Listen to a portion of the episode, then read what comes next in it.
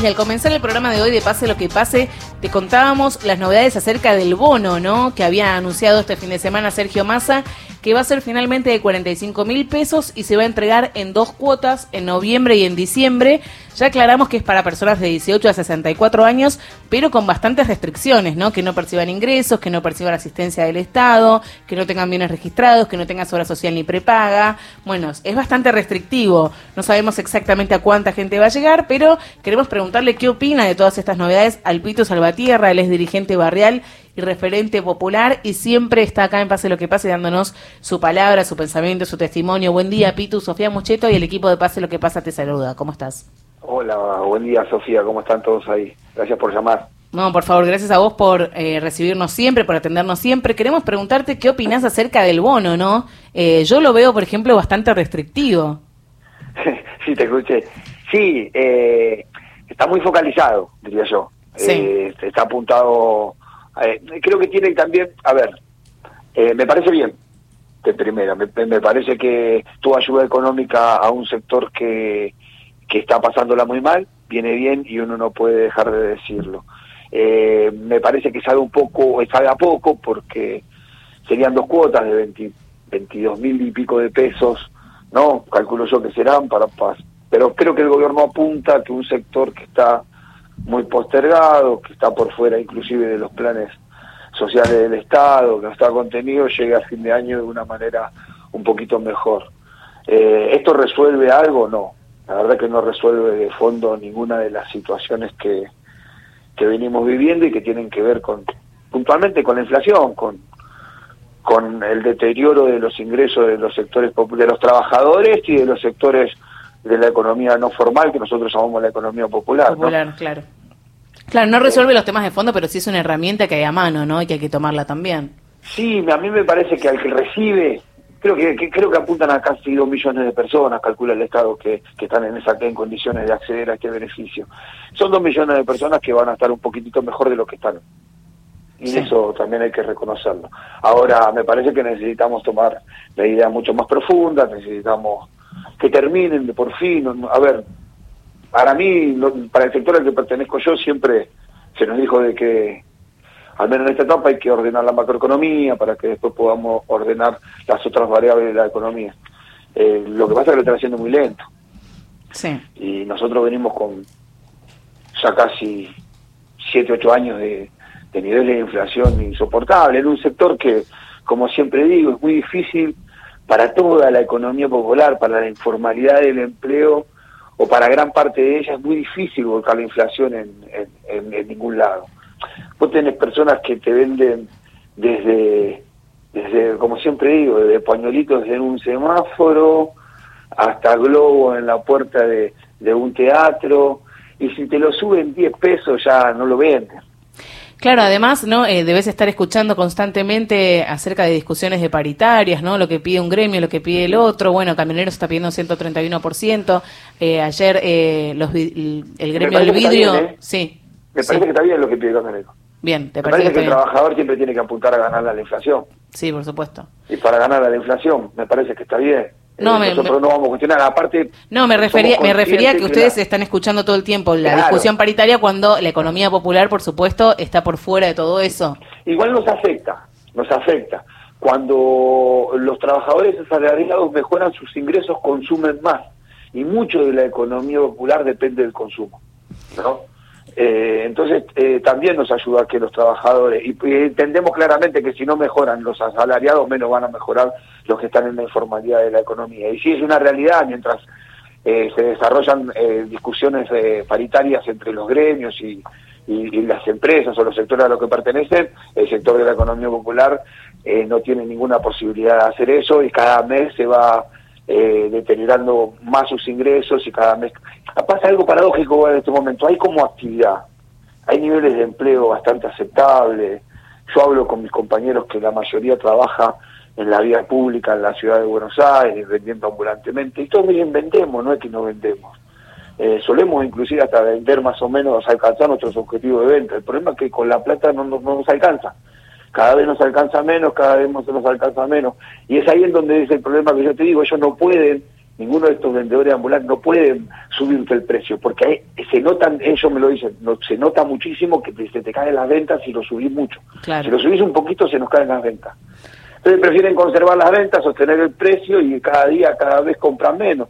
La mayoría de estas familias, eh, muchos de, de, estas personas también pueden acceder quizás al potencial y entre lo que venden en la calle y el potencial empleo terminan armando un sueldo que más o menos le permite cubrir medio mes.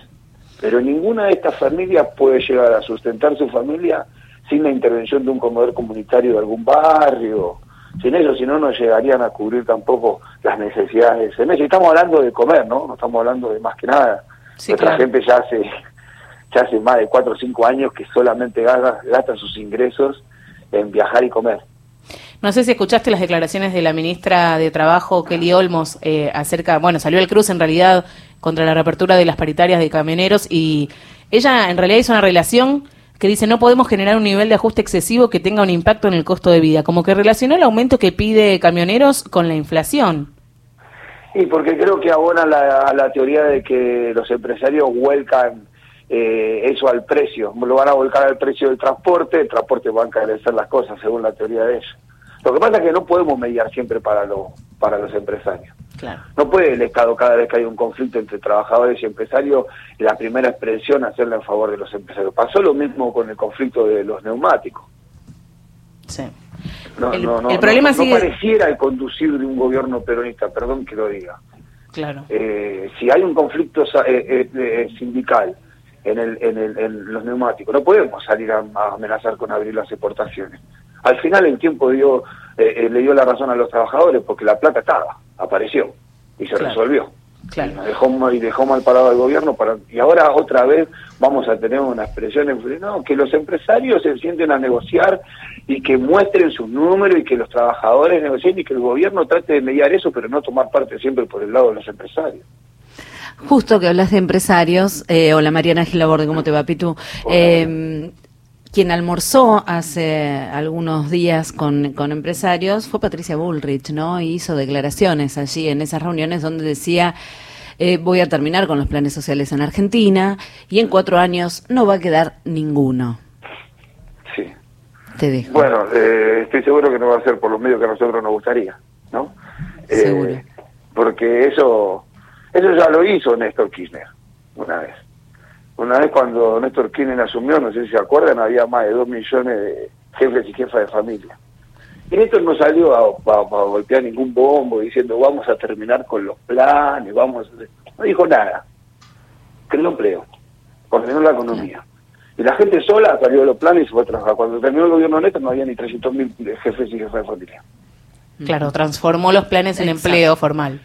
Sí, porque todo lo demás dicen, no saben cómo. Néstor fue y lo hizo, no dijo nada. No dijo, claro. Eh, nosotros lo que queremos que vayan nada, si nosotros no necesitamos que nos avisen eso. Si yo te aseguro que cualquiera que cobre un plan social, si vos le ofreces un trabajo en relación de dependencia con los derechos que corresponden y con un sueldo más o menos digno, lo va a aceptar. Nadie quiere vivir un plan. Es una quimera, es mentira, la cultura del empleo, mentira, todos los que cobran. Hay 8.000 trabajadores, en la, hay 8 millones de trabajadores en la economía popular, de los cuales 1.200.000 solamente cobran el potencial. Patricia Única, porque crea que, que, sacando el potencial va a resolver la economía de este país. No somos nosotros el problema de la economía de este país. Son los que la fugan, son los que la lavan, son los que van del impuesto, son la el 80% de nuestra economía que está en negro, que nadie te da un ticket y que todos protestan, dicen este, la carga impositiva más grande del mundo. No conozco a nadie que tenga un ticket en este país. El gran problema, Pito, sigue siendo la pérdida de poder adquisitivo del salario frente a la inflación. Sí, sí, y eso y eso tiene que ver con una puja distributiva. Y, y, para mí entender es que la estamos perdiendo. Que los sectores populares y los trabajadores están perdiendo la puja distributiva. Y el Estado no está pudiendo mediar en favor de la mayoría. Se la están llevando unos pocos. Por eso los demás no podemos superar. Se la están llevando unos pocos. A ver los trabajadores lo que hacen lo que ganan en paritaria lo pierden en dos meses Claro. sí. no hay manera. Estamos todo el tiempo corriendo detrás. Dos meses. Los mismos empresarios de la red de después te mueven los precios y en dos meses ya perdiste lo que ganaste. Y otra vez volver a correr de atrás. Es impresionante la remarcación de precios del supermercado. Mm. ¿Y qué, ¿Y qué es lo que pasa con los con los comercios, por ejemplo, no eh, a ver, las personas de los barrios que tienen un pequeño almacén, un pequeño kiosco quizá en la ventana de su casa? No, bueno, ahí, ahí el, problema que tenemos con el, con el comercio de cercanía, que le dice la gente, que es el almacén del barrio, es que ahí hay un problema de informalidad, entonces los distribuidores, los mayoristas, le dan precios alternativos y el comercio de barrio hasta ahora no estaba pudiendo llegar a productos de, por ejemplo, precios cuidados. Claro. Entonces nunca te podía ofrecer ese, ese producto. Es más, es una situación muy compleja porque el almacenero del barrio, nosotros hicimos un relevamiento el otro día de endeudamiento en barrios populares, un lugar, una institución que yo trabajo, el Instituto Visual de Formación. Y uno de los lugares donde la gente está más endeudada es la libreta del almacén. Claro. Entonces ahí hay una relación que trae. Ahora, nosotros pensábamos, muchos de estos beneficios, muchos de estos vecinos tienen la tarjeta alimentar pero cuando le cargan la tarjeta alimentar, obligadamente tienen que ir al supermercado, porque el almacén de barrio no tiene el POSNE. Claro. Entonces no accede a los a los alimentos o a los productos en precios cuidados, no tiene POSNE. La plata que designa el Estado para que son miles de millones de pesos para la tarjeta alimentar termina engrosando los bolsillos del dueño de coto. Ni, ni hablar que ni hablar que además los supermercados no están cerca de los barrios. No, no están ni cerca y encima con la remarca. es una perversidad, o sea, el Estado le da plata a los sectores populares para que puedan comprar alimentos, estos sectores populares compran en el supermercado que remarcan los precios todo el tiempo y especulan con ellos. Entonces una transferencia de dinero impresionante todos los meses que hace el Estado a los dueños de los supermercados que no tienen ni la decencia de sostener los precios aunque sea un mes. Sí. Entonces, son los beneficios. Miren, cuando se, cuando se lanzan programas como precios cuidados, como la tarjeta alimentaria, los, principales beneficiarios son, son los grandes supermercados, los dueños de los grandes supermercados. Sí, que son a su vez los grandes especuladores. Y sí, que se están quedando con la riqueza, que cinco vivos se están quedando con la riqueza. Y lo que te indigna es que estamos hablando de comer, no estamos hablando de... Acá nadie quiere cambiar de auto, de lugar, nadie piensa ni irse de vacaciones. Sí, satisfacer las necesidades básicas. Es poner el pan en la mesa, hijo. Sí poner el pan en la, mesa, ¿no? Sí. Pitu, te agradecemos mucho eh, por haber tener estado. humanidad, no tener corazón, viejo. Estamos hablando de jefas de familia que están angustiadas, que miran a sus hijas, a sus hijos y que no pueden suministrarle lo necesario para seguir creciendo. Estamos hablando de la comida. Eh, estamos, porque si no le ponemos cara, no le ponemos nombre a esto, parece número. No, hay una señora que se llama María que tiene 25, 30 años, que tiene cuatro pibes, que por ahí el marido está en cana, ¿no? Y esta mujer que llega a su casa y no le puede dar lo que necesita a sus hijos, ahí la considera en esta situación. Es perversa, de verdad, la situación que estamos viviendo. Hay gente que la está pasando muy mal. Muy mal porque depende de un comedor para llegar a fin de mes, pero aparte la angustia que implica eso.